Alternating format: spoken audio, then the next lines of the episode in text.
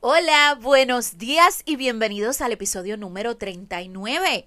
Hoy es lunes 7 de noviembre y el temita que te traigo para hoy, ponte cómodo, cómoda, que esto está caliente. Primero que todo, estoy un poquito nostálgica, mañana se nos acaba este viaje, pero no quiero hablar de eso, porque lo que les traigo hoy es pura candela. Y hoy voy a estar hablando acerca de los padres y su rol en el deporte. Yo creo que nunca en el Café de las Tres yo había, querido hablar directamente sobre este tema. O sea, sí lo había tocado en uno que otro podcast, pero dedicar un episodio completo para hablar de los desastres que hacen los padres. Sí, los padres, no los menores. Los padres en los deportes, nunca. De hecho, estoy pensando hacer una edición especial con entrevistas y todo, pero eso, eso se me ocurrió mientras estaba redactando. Si me paso hoy, eh, me disculpan, pero es que tengo mucha información para compartir con ustedes. Para empezar, eh, este podcast va a girar en torno al fútbol porque, eh, como ustedes saben, mi hijo comenzó a practicar el fútbol a los tres años en lo que se conocía como baby soccer. Y actualmente tiene 17, lo que me da, lo que me da a mí 14 años de experiencia en los diferentes parques, eh, canchas eh, del país. Por tanto, antes de venir a criticar cualquier cosa, sepa usted que esta señora que está aquí lleva 14 años mamándose prácticas, juegos y cuanta cosa. Eh, aunque voy a hablar eh, voy a hacer referencias del fútbol. Creo que esto aplica a cualquier tipo de deporte. Porque lo que yo voy a hablar aquí, créeme que lo viven los atletas de voleibol, de baloncesto, de lo que sea. ¿Ok? Pero voy a comenzar con las cifras eh, en aspectos del fútbol. Eh, yo estuve buscando unos datos porque llevo un par de días con, con la intención de traerles datos concisos y eh, el fútbol en Europa, no estoy hablando en Estados Unidos, Puerto Rico, en Europa, cariño. Solamente de 1.800 niños que lo intentan, solamente uno intenta llegar a la o, o logra llegar a la primera división. Yo repito eso. En Europa, 1.800 niños se inscriben con la con la intención de ser formados por por las mejores academias de fútbol de Europa. Y de esos 1.800, solamente uno logra entrar en la primera división. Hoy este podcast está dedicado a hablar con los padres de los 1.799 que no lo consiguieron.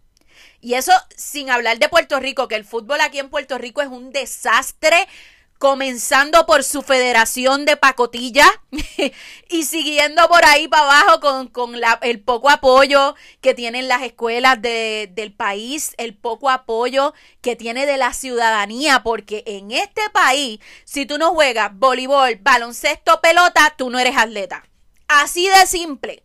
Ah, y si no eres eh, Adriana, pero Adriana sí gana, Adriana la de la de tenis de mesa. Si Adriana no, no gana, ah, no, no, eso, eso es ping-pong, eso no es tenis de mesa. Porque así es como funcionan las cosas en esta isla. Por tanto, si los niños de Europa la tienen difícil, imagínense en cuánto más los boricuas que lo intentan cada fin de semana, lo intentan. Entonces, aunque todos conocemos los beneficios que tiene el deporte en la vida de los niños, yo vengo a hablar de los efectos nocivos que tienen las conductas antideportivas de los padres, porque son conductas antideportivas. Tú ves a adultos con, puestos eh, súper importantes, ejecutivos, eh, servidores públicos, gente que, que, que tiene sus estudios y demás, y cuando llegan a un partido del, del deporte que sea, se comportan como animales. Y si usted cree que yo estoy exagerando, yo les invito a que usted vaya a un juego de cualquier categoría de voleibol, de baloncesto. Los invito a que se den una vueltita por el Soccer Complex en Bayamón, que yo les aseguro que usted va a salir frío con las cosas que se escuchan en las gradas, con las cosas que se ven allí. Y entonces, hoy yo quiero discutir con ustedes, ustedes saben que me encantan las listas. Yo hice una pequeña listita de cómo la conducta antideportiva de los papás puede afectar directamente a los muchachos. Eh, la primera, voy a, a, dejarte esta pregunta para que te la plantees, ojalá, y te, y te cale en lo más profundo de tu ser. ¿De quién es el sueño? Vamos a hablar claro, ¿de quién es el sueño de ser un deportista famoso? ¿Es el sueño de tu hijo o es el sueño tuyo?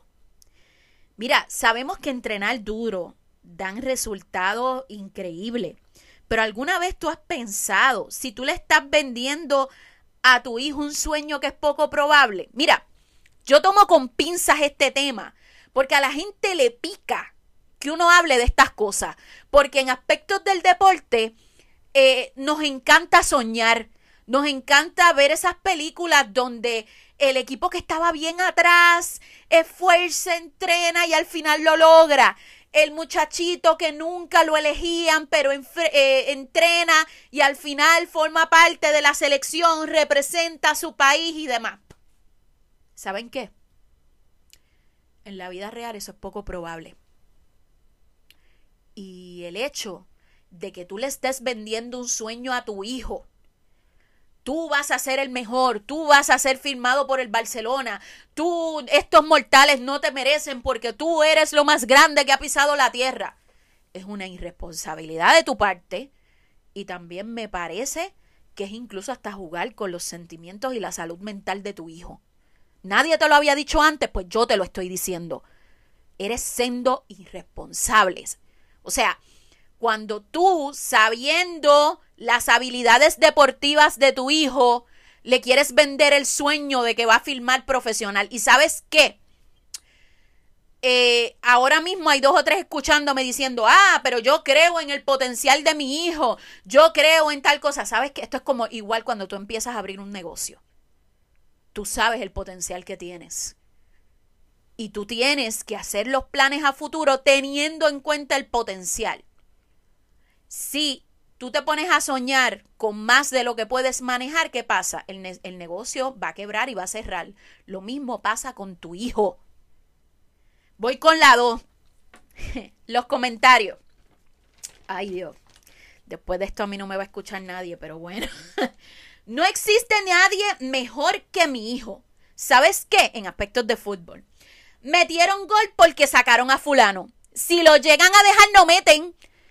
Eh, otro, perdieron porque es que mi hijo no fue. Se nota, pues, pues claro, si él no va, el equipo no echa para adelante. Tú haciendo ese tipo de comentarios, primero, que le resta mérito a los demás jugadores. Es trabajo de equipo. Usted quiere, eh, qué sé yo, ser individual, que su hijo sea la estrella, pues qué sé yo, váyase a practicar esgrima, eh, natación, eh, algún deporte donde usted sea único, taekwondo, ese tipo de cosas, que usted no dependa de nadie. Este, y en adición a eso, los muchachos son esponjas. Lo que tú dices, ellos lo repiten. Entonces tú no puedes esperar que, que tu hijo respete a sus compañeros si el primero que anda hablando pestes de los compañeros eres tú. La próxima, el cambia, cambia de equipo y aquí va, pues, se va a enchismar medio mundo, pero no me importa. Oye, este semestre estamos en este equipo, el semestre que viene en el otro, y después regresamos al pasado y luego seguimos de aquí para allá. ¿Sabes una cosa? Tú le estás enseñando a tu hijo que no existe lealtad ninguna, que tú te puedes mover para donde tú quieras cuando las cosas se ponen difíciles, arrancamos y nos fuimos. Aquí no hay lealtad ninguna. Siempre estamos buscando nuestro propio beneficio y ya. No es que no te muevas cuando tengas oportunidades. Porque siempre he dicho que cuando tengas una oportunidad buena, agárrala, abrázala y, y muévete si tienes que hacerlo. Es que el cambia, cambia de equipo, no son los jugadores Porque a veces los papás vienen con el cuento mongo, no, es que fulanito se quiere mover. No es eso. Es que papá se enchismó porque el coach no, no lo ponía mucho a jugar, porque papá vio que en, el otro equipo eh, quedaron campeones y me sigo moviendo y me sigo moviendo y le sigo enseñando a mi hijo que no hay necesidad ninguna, ninguna de permanecer ni tener lealtad. La próxima, justificar conductas violentas. Y aquí voy por los 10 minutos, pero me importa un cará, porque este es mi episodio número 39.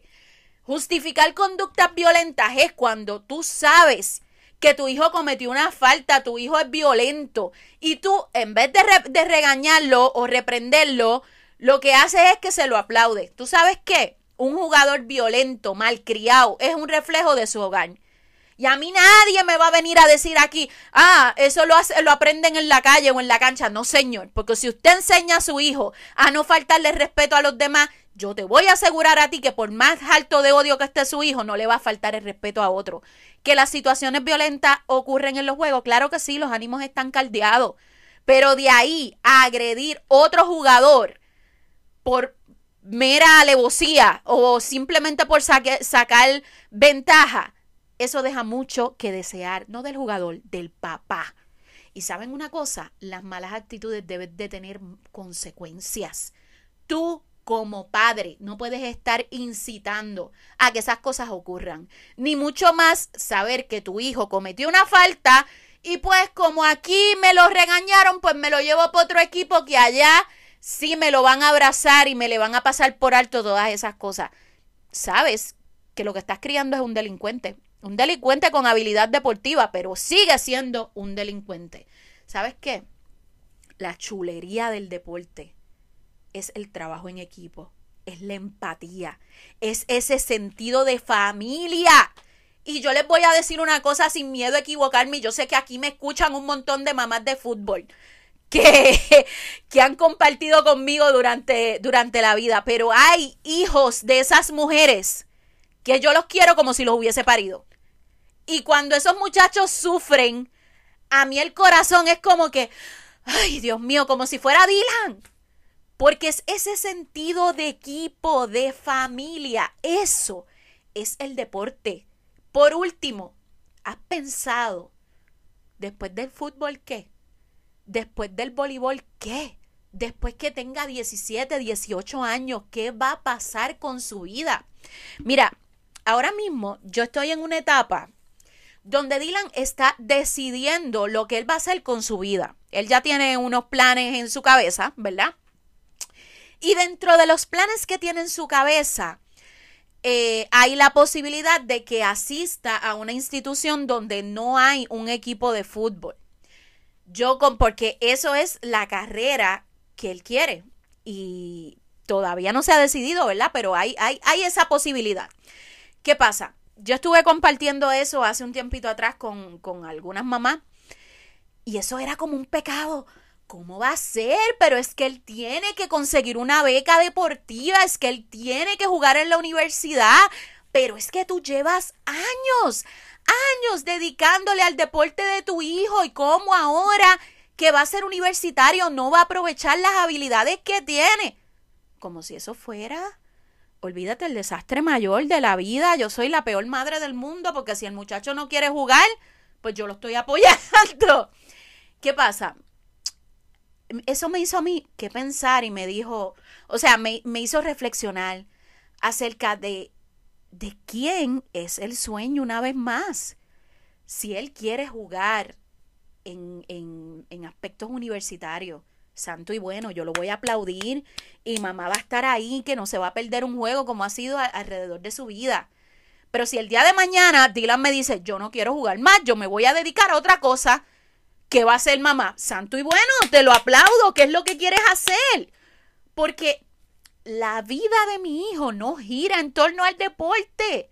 El deporte es mágico, claro que sí, pero el fútbol cumplió la función en su vida. Si usted ha hablado conmigo en cualquier etapa, yo siempre he dicho que el fútbol salvó a Dylan de un diagnóstico de déficit de atención y muchas cosas más. El fútbol le enseñó disciplina y yo sé que la mayoría de ustedes eh, que, que han practicado diferentes deportes, pueden coincidir conmigo que el deporte aporta muchísimo, muchísimo a la vida de un menor. Sin embargo, eh, el fútbol ya cumplió su propósito con mi hijo. Que lo disfruto, va. Usted tiene que estar al lado mío en un juego. O sea, incluso cuando sientan a Dylan, yo estoy apoyando al equipo como si, como si yo estuviera dentro, porque lo amo, porque he aprendido a respetarlo y lo disfruto, pero sin embargo, el día de mañana, si él dice hasta aquí llegué, hasta aquí llegó, ¿qué puedo hacer? Consejo final para todos los padres que me escuchan, si es que todavía me escuchan y no se han ido. Tu hijo es mucho más que el deporte que practica. Recuerda cuál es tu lugar. Tú eres su padre, tú no eres su entrenador, tú tampoco eres el cazatalento de las universidades. Déjalo que él escoja su propio rumbo. Ojo y cuidado por cómo tú te expresas de los compañeros de tu hijo. O sea, regresamos a lo mismo. A veces los equipos fallan porque, ah, que si no pasan el balón, ah, que si no hay trabajo de equipo, ah, que qué sé yo qué pasan por esas cosas y es porque los mismos padres tienen el ego trepado de sus hijos.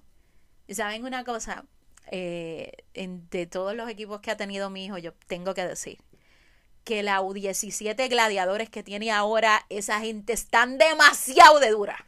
O sea, es, e, es una cosa porque a pesar de que son buenos, tienen una unión y una fraternidad que es bien difícil de conseguir. Y yo vivo orgullosa de cada uno, ellos son 22 y vivo orgullosa de cada uno. Y los apoyo a cada uno y los aplaudo y ojalá que esos muchachos puedan mantener esas destrezas incluso después de terminar su temporada en Gladiadores.